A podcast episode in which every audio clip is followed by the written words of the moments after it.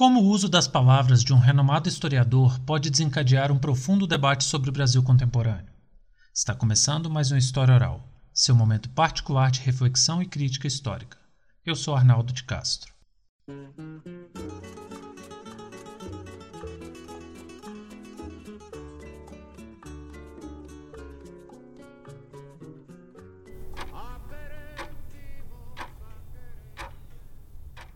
No dia 14 de julho de 2016, ali em pleno andamento do golpe, o Estadão lançou um artigo de opinião que deu o que falar, pelo menos entre, entre professores universitários, alguns acadêmicos e pesquisadores, mas, mas principalmente pessoas ligadas à área de história. Naquela data, o editorial foi feito para atacar o grupo Historiadores pela Democracia. Esse grupo foi uma iniciativa de profissionais da história para fazer um contraponto, uma luta contra o que estava sendo instalado no Brasil. O artigo do Estadão, então, ele, ele levantou alguns pontos, né? elencou algumas questões que a gente precisa ter um pouco de reflexão sobre elas. Por exemplo, afirmou que cabe ao historiador, à historiadora, que o seu trabalho é o ofício né, de reconstruir o passado para entender o presente. Também afirmou que é necessário, dentro dos ambientes de ensino, uma perspectiva bem parecida com aquela do Escola Sem Partido disse que esse tipo de defesa da democracia, na verdade, é uma defesa do lulopetismo, que eles chamam de lulopetismo. Também sugeriu a existência de uma suposta perseguição, a intimidação contra quem pensa diferente na questão do golpe. Defendeu como forma para conter esse momento corrupção ligada ao PT, o que eles falam, né, que a corrupção existe por causa do PT e tal colocou como resolução desse problema a ação da Lava Jato. Então, um lavajatismo latente ali no texto também. Criticou de forma bem aguda a acusação que sempre é feita contra a grande mídia de ter dado suporte e apoio para o golpe. Também acusou os historiadores pela democracia de tentar definir desde já uma narrativa para o futuro. Essa ideia da história fará justiça, a história será o grande juiz de cada um que vive esse tempo. E para validar tudo isso, trouxe à tona uma frase muito famosa do Mark Bloch, exigindo que historiadores tenham uma honesta submissão à verdade. Bom, dessa sucessão aí de malcaratismos que a gente pode ver, emergiram algumas verdadeiras atrocidades epistemológicas. Mas isso a gente vai explorar, explorar pouco a pouco, tá? Vamos nos concentrar um pouco na última parte do texto do Estadão. O autor ou os autores, porque o artigo não foi assinado, muita gente até suspeitou por causa do estilo da escrita que tenha sido feito pelo Demetrio Magnoli, mas nunca foi comprovado nada, ele nunca reivindicou a autoria. Então o autor tentou justificar seu posicionamento completamente equivocado, trazendo uma citação de uma personagem quase sacralizada dentre vários e vários respeitáveis teóricos da história. Foi Mark Bloch foi quando o Estadão exigiu de historiadores a completa submissão à verdade. E isso é mesmo um compromisso da história, a gente vai explorar isso também. O mais interessante sobre esse artigo de opinião do Estadão é que nada mais nada menos que a neta de Mark Bloch, a Suzette Bloch, ficou incomodada e respondeu o jornal, né? Mas como é da prática constante da direita brasileira, a gente já sabe, né? O Estadão não respondeu à crítica feita por aquela que é a detentora dos direitos autorais do medievalista francês. Aí vocês me perguntam, Arnaldo, mas quem foi Mark Bloch então? Bom, eu vou fazer aqui um, uma breve, brevíssima biografia só ali das questões centrais da vida dele, porque esse podcast não é sobre o Mark Bloch, mas sim sobre o que alguns hoje gostam de chamar de meta-história. Mark Bloch nasce dia 6 de julho de 1886 é, em Lyon, na cidade de Lyon, na França. Aí com 28 anos, já depois de uma formação em História, sua primeira formação em História ali na faculdade, com 28 anos, ele lutou na Primeira Guerra Mundial, foi ferido e, por causa desse ferimento, ele foi condecorado por bravura. Aí, 10 anos depois do fim da Primeira Guerra Mundial, em 1929, ele já atuando com, fortemente na área de história, profundamente ligado a estudos históricos, ele, junto com Lucien Febre, lança uma revista, a famosa revista de análise. Essa revista de análise é um dos marcos mais significativos para a revolução que vai ter na história, no pensamento histórico, na historiografia, na teoria da história, é acontecido no século XX. Saltando 10 anos de novo, então 1939, aí acontece a invasão de Paris por Hitler. e Marc Bloch aderiu ao grupo conhecido como a Resistência Francesa e se tornou comandante dos francos atiradores em, em Lyon. Ele foi preso e assassinado, foi fuzilado dia 16 de junho de 1944, inclusive pelo famoso torturador Klaus Barb, né? Esse aí ficou famoso por um apelido bem carinhoso, o açougueiro de Lyon. Esse, o Klaus Barb ele torturou barbaramente o Mark Bloch, e aí, ao que tudo indica, ele teve que sair em 44 de Lyon e fazer um tratamento de saúde. Sair para fazer um tratamento de saúde e ordenou que todos que estivessem ali no campo de concentração fossem assassinados e Mark Bloch então morre no campo de concentração. E Mark Bloch deixa algumas contribuições para a história que são muito importantes, mas muito importantes. Entre elas, eu preciso destacar dois livros.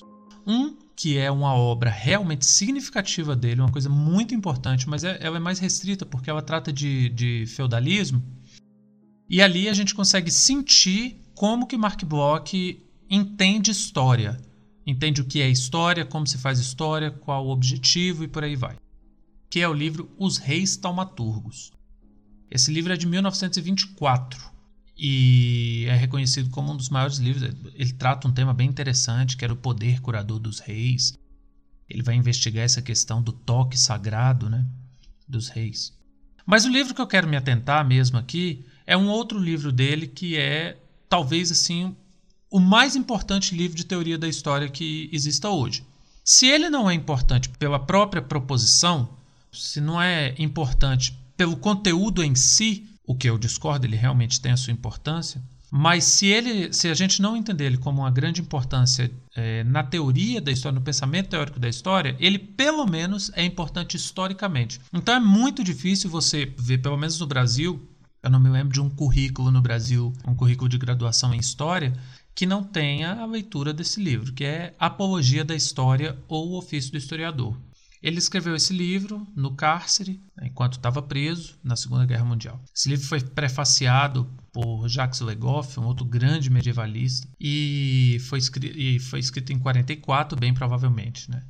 Mas o livro Apologia da História, ou o Ofício do Historiador, é uma obra inacabada. Ele não conseguiu terminar exatamente em função da sua condenação à morte. O livro foi publicado em 1949 por Lucien Febvre na primeira vez que ele foi publicado. E a história desse livro já é bem comovente, porque para nós historiadores é, é, bem legal a história de como o Mark Bloch pensou em escrever esse livro, porque isso foi para responder um questionamento do filho dele, do Etienne. O menino uma vez perguntou lá, né, para ele: "Pai, o que que você faz?" Ele falava: "Filho, faço história." Ele: "Tá, mas o que é história? O que que faz um historiador?" E daí que surge uma das mais destacadas obras do pensamento histórico de todos os tempos, né? tentando responder essa questão: o que é história e qual é o ofício então do historiador frente ao que é história? Então a gente vai fazer a mesma pergunta aqui que o Etienne fez ao pai, né? O que é história? Para mim essa pergunta é, ela é muito importante porque me incomoda demais quando eu chego em sala de aula ou em qualquer ambiente dessa natureza, palestra, até mesmo quando tá a galera num papo descontraído e convocam a voz da razão, o historiador, o detentor da sabedoria, a voz da sensatez. Eu discordo disso tudo. Mas chamam lá, né, o, o sensatão para dar aquela interpretação dos fatos e aí as pessoas ficam frustradas. Porque elas esperam uma coisa que a história não pode oferecer. Daqui a pouco vamos falar que coisa é essa, tá? Então vamos lá tentar responder a pergunta: o que é história? Eu gosto sempre de começar falando o que a história não é. Porque todo mundo já deve ter ouvido aquela famosa definição: história é o estudo do passado para compreender o presente e não repetir os mesmos erros no futuro. E ouvem isso até como se fosse um mantra mesmo. Isso é difundido por muita gente como se a, o conceito, a definição de história realmente fosse essa. Eu gosto muito de começar com essa afirmação porque ela coloca pra gente tudo que a história não é. A única coisa que a gente pode extrair dessa frase para construir um conceito de história é que história tem relação com o tempo. Só, só. Fora isso, não tem mais nada que a gente possa aproveitar. É, essa, essa, concepção de história aí é o que a gente chama de história magistra vitae, a história como mestra da vida, aquela que tem algo a te ensinar. Essa definição é bem antiga e o Kozelek vai falar lá no livro dele, O Futuro Passado, que não faz mais sentido pensar a história como mestra da vida. Até porque quando evocamos esse conceito magistra vitae para a história, a gente não está definindo o que é história, mas sim um uso para a história, um uso para ela. A gente pode usar para muita coisa, mas não posso dizer nunca que a definição de um conceito é o uso que tem esse conceito. Então, há, existe uma obviedade aí, né, que é, pode ser retirada desse, dessa afirmação, que é a relação da história com o tempo. Com certeza, a história se relaciona com o tempo. Mas ela não é o tempo, muito menos uma de suas categorias, o passado, o presente ou o futuro. É, desde os antigos é percebida essa relação. Né? Lá na Grécia já se sabia que existe essa relação da história com o tempo. Basta a gente pensar que Zeus é filho de Cronos, o titã do tempo. E Zeus derrota Cronos, subjuga, controla o tempo. E Zeus, na, na mitologia, teve um monte de casos com outras mulheres e entidades espirituais. Uma delas foi a deusa Mnemosine, a deusa da memória. Foi daí dessa relação que nasceram as nove musas: a Calíope da eloquência, Erato da poesia, Euterpe da música, Melpomene da tragédia, Polímnia da, da, da poesia sagrada, Tália da comédia, Terpsícore da dança, Urânia da astronomia e da astrologia, e claro, ela, né, a musa da história, Clio. Percebam que na mitologia a história é representada por uma musa, uma das filhas do tempo com a memória, entidades muito associadas às artes. Mas existe essa conexão também profundíssima entre história, memória e tempo. Essas três categorias são confundidas muitas vezes, mas elas não significam a mesma coisa, não são sinônimos. O tempo talvez seja a coisa mais difícil de explicar, porque apesar dele parecer uma obviedade, não é tão fácil assim fazer uma definição de tempo. A primeira coisa que a gente tem que definir é que estamos falando do tempo histórico, porque existem outros entendimentos, tempo musical, eu não vou ficar tentando aprofundar aqui, mas a física, por exemplo, vai dar outra concepção de tempo, tratando ele como uma dimensão. Assim como existe altura, largura e profundidade, o tempo nessa ótica é uma quarta dimensão. Mas não é desse tempo que a gente está falando aqui, não. Para a história, o tempo é muito mais uma percepção. Nós percebemos, nós temos a capacidade de perceber o passar do tempo. Isso é fundamental para entender um ponto central da discussão. História não estuda o passado. E também história não estuda o presente. E história, muito menos ainda, estuda o futuro. No caso do futuro é até mais fácil de entender, porque é intrínseco à história, né? a história só fala sobre aquilo que aconteceu. O futuro é a percepção temporal daquilo que está por vir, algo que vai acontecer. Então, é, então não é possível que a gente, na condição de historiador ou historiadora, investigue o futuro. Isso pode até ser tarefa de outra ciência, sem menosprezar outras ciências, é outro campo de conhecimento. Futurologia, estatística, filosofia, sociologia, ciência política, enfim. A definição que, que a gente comenta, que, que a gente comentou antes, da história como magistra vitae, começa e termina errada, né? Porque ela começa falando que estuda o passado para entender, para não cometer os mesmos erros no futuro. Então, isso ela já começa falando que é o estudo do passado e termina falando que é para definir o futuro. Porque se eu admitir que a história pode definir o futuro, eu estou dizendo que existe uma lei universal da história e isso é incabível. Eu não posso afirmar que um fato ele vai se repetir dadas as mesmas condições. É, os fatos na história eles são únicos, eles não podem ser reproduzidos. Se eles pudessem ser reproduzidos, a tarefa do historiador, inclusive, ficaria mais fácil. Né? Mas voltando para a questão do tempo. Se eu disser que a história estuda o passado, eu afirmo que o passado é um objeto. Só que dentro da concepção que nós temos do tempo histórico, ele não pode ser tomado como objeto. O passado é uma percepção. Como então seria possível colocar o passado em análise? Ele não é um objeto para que eu leve para um laboratório e, e lá no laboratório eu observe o que, que aconteceu. Então, não dá para estudar o passado dessa forma, não dá para tomar o passado como um objeto, porque ele é uma percepção temporal, é uma das três categorias do tempo. E o presente é a mais pura efemeridade, não é mesmo? O presente não é o que está acontecendo, e sim a presentificação do tempo do porvir. Veja bem, eu entendo que parece um pouco difícil mesmo, mas é só você pensar, por exemplo, em um relógio contando os milésimos de segundo. Pensa em um milésimo que você quer contar, o milésimo 6. Tenta visualizar esse determinado milésimo de segundo e, e falar agora. Coloca no cronômetro liga e na hora que der o 6 você fala agora. Você pode tentar quantas vezes você quiser. Quando você falar agora, o tempo vai ter passado. O presente é aquela sensação de chegada do porvir, de que o futuro foi alcançado, mas ele é tão curto, ele é tão efêmero que nós não temos condições de aprender. O que a gente chama de presente, né, ou melhor, o que sentimos do presente, na verdade, na verdade, é o passado recente. Então, o tempo não pode ser objeto de estudo da história, mas a história precisa de um objeto. Afinal de contas, a gente tem que ter o que estudar. O tempo vai ser sim uma característica intrínseca aos estudos históricos, mas é uma característica que nos interessa do objeto, e não o objeto em si. Então, qual é esse objeto? O que, que a história estuda? Eu sei que pode ser meio frustrante a resposta, mas é precisamente o ser humano, a humanidade. Mas aqui você pode questionar: Ué, Arnaldo, mas a biologia é o estudo da vida, o ser humano é vida, então é objeto da biologia? A antropologia é o estudo do homem em sua dimensão cultural. A sociologia é o estudo das sociedades humanas.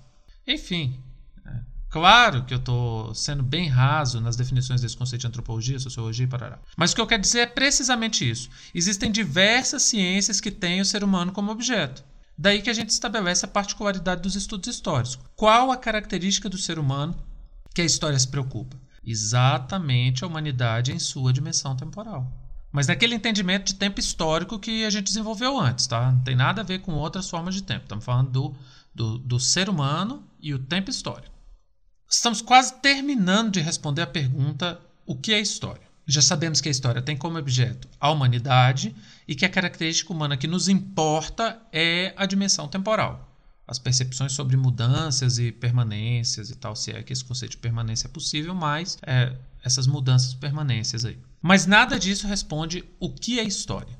Então, por que, que a gente não está conseguindo chegar a esse entendimento? Né? Exatamente porque está faltando um elemento, que é o, o, elemento central para essa discussão. Vamos pensar o seguinte: a partir de que processos mentais, a partir de que forma de raciocínio nós conheceremos o ser humano em sua trajetória pelo tempo. Estamos falando de aproximar ao máximo que a gente puder uma proposição à validação científica.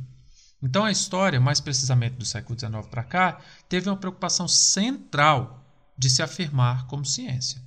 Para ser ciência, então, uma proposição deve ser submetida a critérios bem rígidos de análise.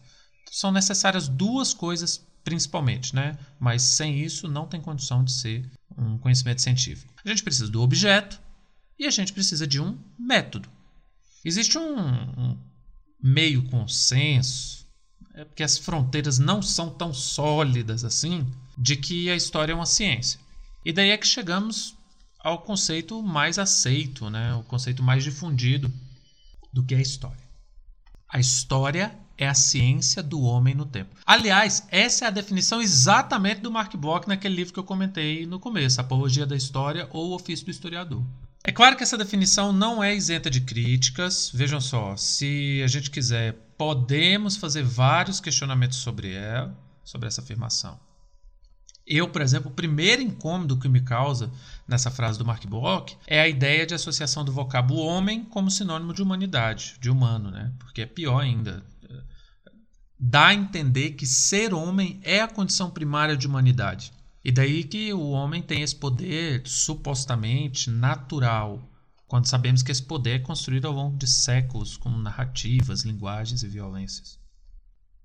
Outra questão que a gente pode discutir também é essa afirmação peremptória de que a história é uma ciência. O Hayden White levantou no livro dele, O Trópicos do Discurso, a hipótese da história não ser uma ciência, porque a forma como ela se apresenta e vários outros elementos da narrativa histórica se aproximam muito mais da literatura do que das ciências. Vale muito a pena conhecer o Trópicos do Discurso do Hayden White. Ele é muito injustiçado, colocado como um inimigo do conhecimento histórico, porque sugere que não é uma ciência, mas os estudos do Hayden White são muito profundos e realmente precisam ser conhecidos. O Carlo Ginzburg rebate a ideia do Hayden White no famoso texto dele chamado Mitos, Emblemas e Sinais, Raízes de um Paradigma Indiciário, quando esse italiano vai dizer que a história é uma ciência sim, e que se a história não é uma ciência, a medicina e a investigação policial também não são. Aí tem as razões do porquê que ele vai levantar isso aí, que eu não quero explorar agora. Muito dessa afirmação da cientificidade ou não da história vem da dificuldade de ter um método, claro, né? que trabalha o conhecimento histórico de maneira bem objetiva. Aí já nasce um outro embate entre objetividade e subjetividade que o Jorn Riusen vai tentar dar uma saída. Esse alemão aí, ele escreve também alguns livros interessantes, ele já é mais contemporâneo a nós e vai tratar muito dessa questão de objetividade e narratividade. Enfim, gente, tem muita discussão sobre isso. Particularmente, acho que essa discussão até caiu em um lugar comum que extrapolou a real necessidade dela existir. Porque fica parecendo que muito historiador, historiador acredita que a história perdendo seu status de cientificidade automaticamente estaria perdendo sua condição de conhecimento que busca irrevogavelmente a verdade. É como se a literatura fosse pura mentira e não tivesse conexão nenhuma com o real. E só a título de exemplo, só para vocês entenderem, é, não há necessidade de um conhecimento ser científico para ele ser verdadeiro. O grande exemplo disso é a filosofia. A filosofia não é ciência, a filosofia é um campo próprio do conhecimento. Que tipo de conhecimento é esse? Conhecimento filosófico. Eu não quero travar essa discussão agora, mas é uma bela de uma discussão. Isso, claro, se a gente ela é bela se a gente estabelecer uma conversa dentro de um ambiente de pensamento para debater a epistemologia das ciências. E por mais que eu me incomode muito com o fetiche cientificista sobre a história, esse debate foi muito importante para solidificar ainda mais o respeito que a história tem das mais variadas ciências é, na sociedade como um todo. Então, voltando. O que eu quero dizer é que a definição do Mark Bloch não encerra o debate sobre o que é história, mas os debates e as possibilidades que nasceram daí correspondem bem às necessidades expectativas do, do, do ofício. Né? São necessidades e expectativas de historiadores em nosso tempo. Nunca podemos perder isso de mente. Digo que, que não podemos perder de vista porque a história é um conhecimento temporal, produzido por seres submetidos a. também estão submetidos à força inexorável da roda do tempo histórico. Somos datados e não fugimos do nosso tempo. Toda historiografia ela é feita do presente para o passado e não o contrário. Nós, daqui do nosso presente, tentamos entender fatos que aconteceram no passado, ou seja, esses fatos não mais existem. E é aqui que mora o problema do método histórico. Como conhecer os fatos se o passado, se o passado não, não, não existe mais? A única forma de acessar o passado é através de suas permanências. Essas permanências, se é que assim podemos chamar, são registros registros feitos por pessoas que um dia estiverem em um lugar e em algum momento. São os famosos documentos, fontes, que é a matéria-prima da história. Para definir o que é documento, eu gosto muito de usar a definição do Henri Irénée Marrou, também historiador francês. Ele diz que documento é tudo aquilo que tem impregnação humana. E eu gosto muito dessa definição de documento porque ela não diz que o documento tem que ter sido feito pelo humano. Tem que ter sido feito por homens, por mulheres, por crianças. Ele tem que ter sofrido impregnação. Então, uma pedra pode ser um documento, desde que ela tenha participação, tenha impregnação do humano. Código de Hammurabi. Código de Hammurabi é uma pedra, só que ela foi trabalhada pelo ser humano, ali foi escrito, né, o primeiro código e tal. Então, aquela pedra bruta sofreu impregnação humana e a partir daí torna-se um documento. Agora, uma pedra jogada na natureza, ela não vai, de forma alguma, ser um documento histórico. É, isso também relaciona muito com a questão do o que é um evento histórico. Porque se a gente for trabalhar, pensar o evento histórico também como algo que tem relação com o humano, então a gente não pode chamar qualquer evento do mundo como um evento histórico. O fato dele faz ser histórico se ele também tiver impregnação humana. A erupção de um vulcão é um evento histórico ou não? Depende. Se esse vulcão entrou em erupção e não teve nenhuma conexão com a vida humana, então ele vai ser um evento da natureza e não um evento histórico. Agora, se for o caso do Vesúvio em 79, lá em Roma, aí Aí sim é um caso de uma erupção de um vulcão se transformando em um evento histórico. Então, essa questão do fato e do documento elas são centrais na discussão de história, porque, principalmente o documento, o fato é até mais fácil de entender o que é um fato histórico, mas o documento em si, ele não é história. É somente após a crítica da fonte que a narrativa pode ser considerada historiografia. Veja bem, um documento por si só não é história. Se eu afirmar que o documento é história, você aniquila a função do historiador. Aí não é necessário mais historiador. Para que, que serve um, um, um historiador? Para compilar documentos? Não. Isso não é o objetivo da história, do, da existência do historiador e da historiadora. O objetivo é outro. A gente precisa então pensar sobre que circunstâncias que o documento vai se tornar propriamente história. E aí essas considerações, elas nos deixam discutir de maneira mais lúcida, mais racional, o conhecimento histórico, né? responder o que é história. História é a ciência do homem no tempo. E aí desmembrei essa frase aqui para a gente pensar um pouco essa, essa questão aí. Outra coisa, não menos importante, é que o historiador ele está no tempo, ele está na sociedade, ele não está fora, ele está aqui agora. Então ele faz parte dessa cultura, ele tem uma religião, ele tem uma formação familiar, tem uma formação acadêmica e tudo isso interfere no trabalho dele. A maneira como ele enxerga o mundo, a lente que ele olha o mundo é, é a cultura. O filtro do historiador é sua própria cultura. Então nós estamos presos ao tempo como qualquer outra pessoa. E isso é muito importante, porque vai colocar o historiador como um sujeito da história. É alguém que produz também história, não no sentido simplesmente de compilar, mas é um agente ativo da história. E essa noção de que a história é um conhecimento do presente ao passado é exatamente por causa disso, porque eu estou aqui agora falando de algo que não mais existe. Só que eu estou falando de algo que não existe a partir da minha percepção do que é o mundo. E quando você coloca a história sob essa perspectiva, aí fica claro por que o Mark Bloch não pode ser usado naquela intenção política lá que o Estadão tentou dar no seu editorial. O Estadão ali errou feio, mas muito feio. O Estadão foi muito infeliz porque fez algumas afirmações que simplesmente não fazem sentido, epistemologicamente, tentando trazer alguma epistemologia para dentro do campo da moral, né? Tentaram fazer essa conexão aí. E aí tem algumas coisas que nos deixa claro que o Estadão teve esse erro grotesco em relação às suas afirmações sobre o grupo Historiadores pela Democracia. Porque, em primeiro lugar, eles afirmaram que o ofício do historiador é o de reconstruir o passado para entender o presente. Gente, isso aqui ó, é magistra vitae. Esse conceito de história é arcaico, deve ser deixado para trás. Vamos esquecer isso. Eu sei que para muita gente ainda é difundida essa ideia, mas esquece isso porque esse não é o papel do historiador.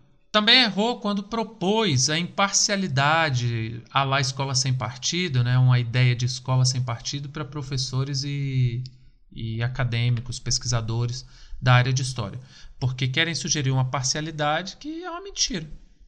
É impossível, porque somos presos ao nosso tempo e à nossa cultura.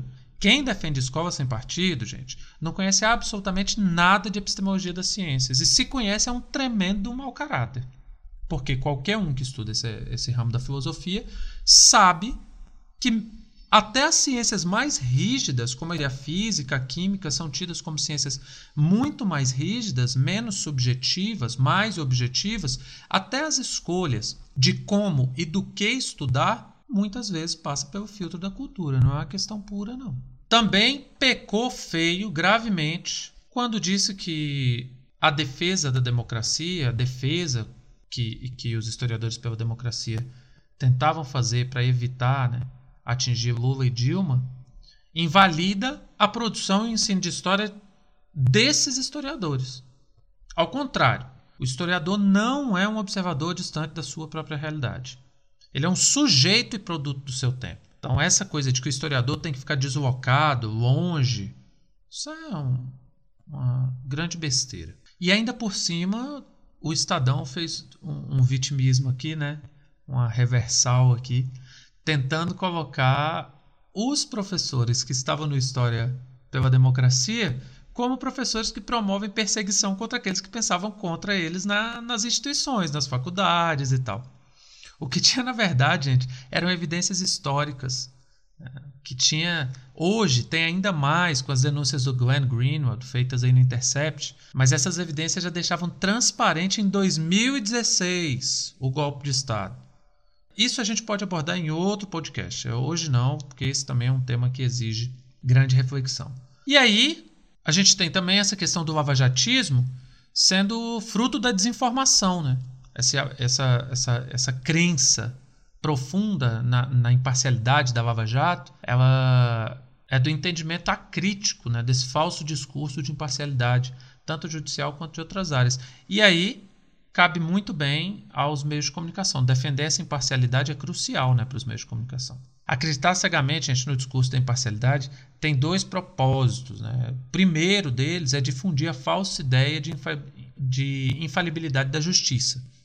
Então, a Lava Jato está certa porque a justiça não pode falhar. E o segundo, eles defendem essa estrutura de discurso da imparcialidade para manter uma estrutura de poder bastante autoritária e inquestionável. E aí os meios de comunicação se beneficiam disso, porque afinal de contas eles tentam passar o tempo inteiro, né, as, os grandes meios de comunicação tentam passar o tempo inteiro a ideia de que são imparciais. E se isso acontece, fica sendo extremamente autoritário, porque a infalibilidade da justiça ela é possível pela imparcialidade. Então só resta ao condenado, ainda que seja condenado injustamente, aceitar a pena. A luta em defesa de Lula e Dilma no ano de 2016 não era uma disputa narrativa na velha perspectiva de que a verdade é uma questão de poder e aí a verdade é o que os vencedores dizem que é verdade. É exatamente para isso que serve a história. Ela existe, a história existe para não deixar que as mentiras sejam contadas sem nenhum contraponto. Os historiadores pela democracia acreditavam sim na ideia de que injustiças foram cometidas e era papel de historiadores e historiadoras combater a mentira instalada no, no, nisso que levou a gente até onde a gente chegou, não é mesmo? Por outro lado, a ideia de questionar a imparcialidade né, é cara a esses meios de comunicação. A imprensa vai sempre tentar voltar à ideia de que passa a informação imparcial, sem interferência e tal, o que é uma mentira, tá, gente? Não tem como, isso é impossível, é inerente ao ser humano, faz parte da condição de existência de ser humano. Mas agora sim a gente pode evocar aqui o pensamento do Mark Bloch, Vamos invocar então aquela frase lá que o, o Estadão colocou no final do, do seu texto, né? A atividade do historiador exige uma honesta submissão à verdade.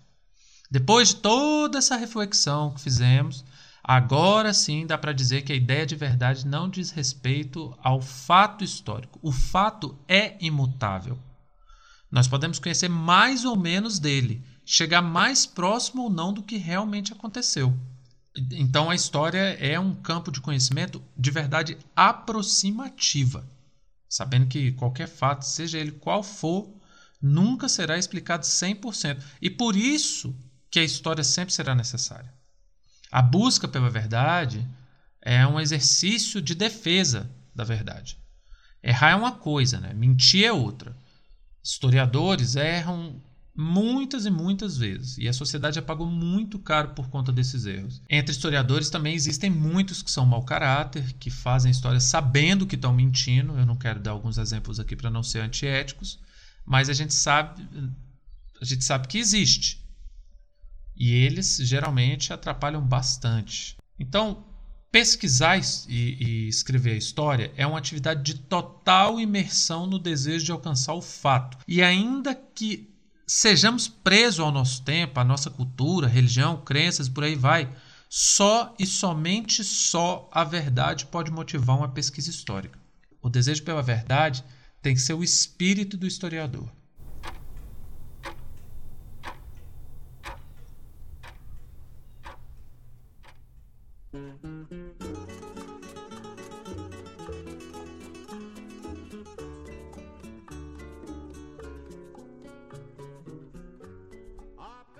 Encerramos aqui mais um tema. Espero que tenham gostado dessa nossa jornada. O História Oral é uma produção independente. No entanto, pedimos gentilmente para que seja citada a fonte de qualquer utilização de nossos podcasts. Para qualquer sugestão, elogio, crítica, contestação, dúvida, comentário, pedido ou qualquer outra interação, por favor entre em contato pelo endereço de e-mail historiaoralpodcast.gmail.com ou por mensagem direta em alguma de nossas redes sociais. Muito obrigado e até a próxima.